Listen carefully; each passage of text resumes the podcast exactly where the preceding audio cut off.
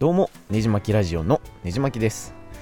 いやーもう3ヶ月ぶりぐらいの久々のポッドキャスト配信なんですけどもリハビリ的な意味も込めて5分ぐらいで軽く喋ろうかなと思ってまして。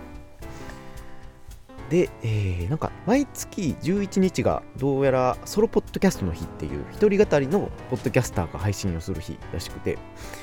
なんかテーマいくつかあるんですけども年末なんで私的流行語大賞で喋ることにしてですね。で個人的な流行語大賞ってまあむずいなと思ったんですけどこれは一つあるなと思ったのが良くも悪くもですかね。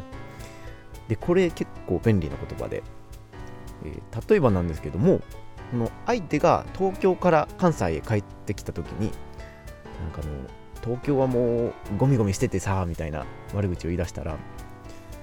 のまあ良くも悪くも天下の東京で人多すぎますもんねみたいな話を返したりしてて。でそのなんやろ相手の言葉を受けつつもあんまり同調しすぎてない感じで返したりとか。でなんやろ他にも相手が自分の好きなものについて悪口というかな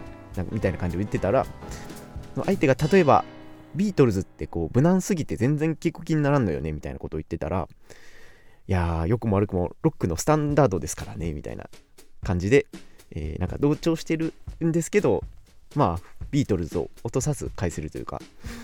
そんな感じですかね。他にも僕そんな直接的に悪口言うタイプじゃないですけども、遠回しにこう、良くも悪くもやりすぎる人ですもんね、みたいな感じで、ね、あの、褒めてるようで気なすような感じの言い方もできたりとか、まあ、そんな感じですかね。いや、これ伝わってるかな、これ。はい、まあそんな感じなんですけども、まあこれ会話だけじゃなくて、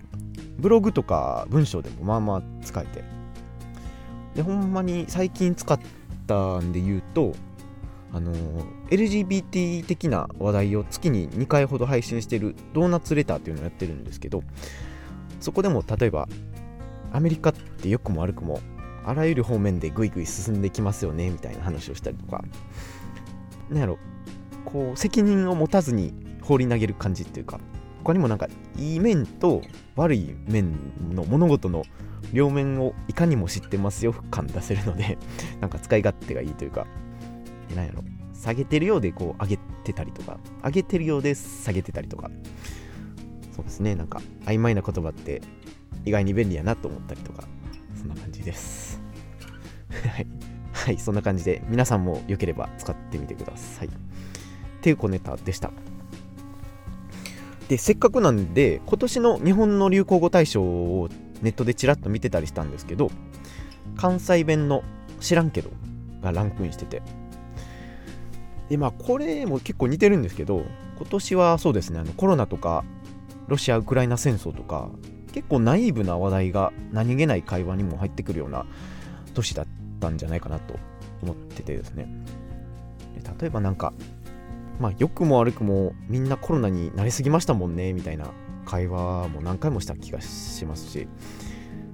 でなんかいやもうコロナもインフルみたいにしたいんちゃう？知らんけど。みたいな会話もよく聞いたかなと思います。いやなんかこれはねもう納得の流行る必然のあった言葉かなという感じで。で他に見てみると、あのー、宗教2世とかインティマシーコーディネーターとかオーディオブックとか、えー、キーウとかですかね。で、えー、日本でオーディオブックってそんな流行ったっけと思いつつもそうですね。今年は Spotify が海外でオーディオブックの事業を始めたりとか、うん、僕もなんだかんだねオーディオブックオーディブルでよく聞いてて今とかまさにあのアコーダ隆さんの源氏物語を知ってますか？の本を聞いてたりして、すごい面白いんですけど。はい。で、他にはなんか野球関連のワードがいくつかあったんですけど、僕全然野球わからんので、えー、マジで一回も聞いたことないなっていうのがあったりとか。で、他に印象的やったのが、なんかコロナ関連のワードがオミクロン株ぐらいしかなくて、なんかやっぱり2021年とか20年とか全然ちゃうなっていうのが印象的でした。はい。えー、そんな感じで私的流行語大賞について話してみましたで最近ずっとねポッドキャストサボりがちだったんですけども月1配信ぐらいのペースは保とうかなと思ってるので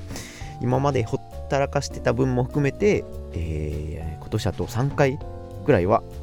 配信予定なので楽しみにしといてください。ね、今なんか日曜の夜なんですけどすごいついさっきまでフットサルしてなんかお好み焼きで飲み会して帰ってきたんでちょっと声がガラガラなんですけどねまた配信しようかなと思います。はいそんな感じで終わりたいなと思います。このポッドキャストにお便り感想いただける方は Twitter のハッシュタグねじまきラジオにてお便りお待ちしてます。他にも月に12回配信のねじまき通信っていう映画とか本とかについて語るニュースレターやってますんで、えー、ぜひポッドキャストの説明欄から登録して読んでみてください。では次のエピソードでお会いしましょう。